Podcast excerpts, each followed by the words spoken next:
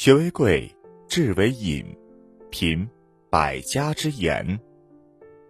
大家好，我是贴齿 Audio 的主播万阳，今天分享的文章是：最有出息的孩子从来不是第一名。微信搜索关注贴齿 Audio 大课堂，免费进群组队学习。二零一九，用学习的姿态步入状态。我的父亲教了一辈子学，在县城那个小学初中一体的学校里，他亲手带着好多孩子，从一年级走到初三毕业。有一年，父亲在毕业班，班里有个寄宿的男孩，学习非常刻苦，但是家庭条件挺差。每到饭点别人去食堂打饭、打菜、买零食的时候，这个男孩就掏出从家里带来的煎饼，卷着面糊炒咸菜或者虾皮儿，就算是一顿饭。而且一吃就是一个星期，父亲看着也很心疼，就时不时的掏钱给男孩买点牛奶、水果。男孩每次接过东西的时候都很感动，泪眼汪汪的说不出话来。毕业班送了一期又一期，从父亲的班里走出的好学生一批又一批。好多人都跟我开玩笑说：“你们家逢年过节应该挺热闹吧？你父亲这么多得意门生。”不得排着队送礼吧？对，我本来以为也会这样，可实际情况是，跟父亲还有往来的关系比较好的，大多都是当初学习不算优秀的孩子，甚至还有几个调皮捣蛋的。而很多成绩前几名的孩子，毕了业就很少联系了，偶尔有个师生聚会，也很少看到他们的影子。我曾很诧异的问过父亲：那些成绩好的孩子毕业后？不应该更感激老师，跟老师更亲密才对吗？父亲总是淡淡的说：“大家都有各自的营生，很忙，没空联系很正常。”有些话虽然父亲没说，但我从身边的朋友、同学的现状里多少能猜出来。很多当初成绩特别优秀的孩子，现在混得并不好，至少跟当初大家的期待差很远。这种辜负了大家期待的羞愧感。或许是他们不愿意跟过去的老师、同学联系的主要原因吧。很多孩子按照家长最期望的那样，不贪玩、不惹事，一路当着三好学生，考大学、读研究生。等他们二十八九岁毕业后，才发现手中那张硕士文凭，也就值每月四千块钱。在现在这种经济不景气的时候，他们不但找不到工作，时时碰壁，连谈个对象都不容易。很多人都是直到高中毕业或者大学毕业才发现，为了追求别人眼中的第一名，自己失去了太多太多。当别人回味青葱岁月、情窦初开时，他们能记起的，除了考卷和压力，除了熬夜和失眠，就没别的了。父亲总是说，越来越发现，现在不是一个只看成绩和学历的时代了。成绩好只能代表你会考试，不代表你的交往能力。不代表你的工作能力，甚至连人品都代表不了。我觉得这段话很有道理，并且在生活中也不断的得到验证。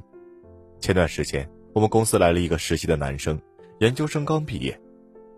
男生刚来的时候，我们看他学历比较高，专业也不错，便让他跟着一位产品经理学习运营方面的业务。公司晨会上讨论运营方案，这个男生总表现的很有想法，提出几个好建议。大家都挺高兴的，感觉这孩子值得培养。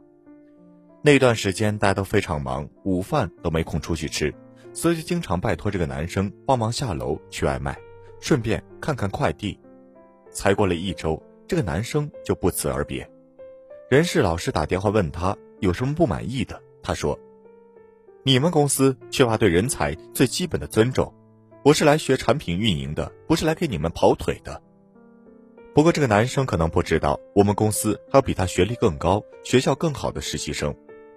以前忙起来的时候，大家轮流订餐、取快递、倒剩菜、收拾桌子，没谁觉得自己被轻视，更没谁觉得自己是个跑腿的。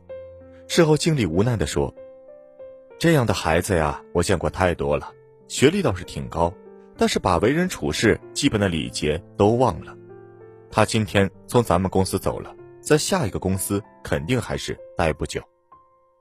成绩是很重要的，毕竟处理好自己的学业是学生的本分。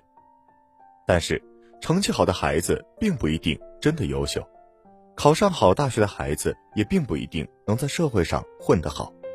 据说有人统计过，一个班的孩子长大后，最终能有所成就、生活过得富裕快乐的，往往不是总考第一名的孩子，而是那些七到十七名的孩子。这个结论听起来有点胡扯，但是仔细想想，我们自己以及周围的人，好像确实是这样。我做心理咨询的时候，接触过一些没目标、没理想、浑浑噩噩的大学生。令人想不到的是，他们在初中、高中的时候，竟然都是班里数一数二的好学生。当初学习特别努力，动不动就开着台灯学到半夜。但是孩子的本性是发散张扬的，即使暂时被压抑了，也早晚会以别的方式疯狂一回。于是，这些背负着巨大学习压力的好学生。进入大学后，彻底释放了自己，通宵达旦的泡网吧、玩游戏、看电影。这在中国很多大学里是个常态。当初很优秀的孩子们，在从千军万马中脱颖而出后，却又在最美好、最该努力的年华里虚度光阴。龙应台在他《目送》一书中写道：“我慢慢的、慢慢的了解到，所谓父母子女一场，只不过意味着。”你和他的缘分就是今生今世不断的在目送他的背影渐行渐远。确实呀，世间几乎所有的爱都是以聚合为目的。爱一个姑娘就要和她牵手，爱一只猫咪就想领养回家。可是，唯有父母对孩子的爱是以分离为目的的。我们真的没法照顾孩子一辈子，所以只能希望孩子能够尽快独立，尽快学会单独面对风雨。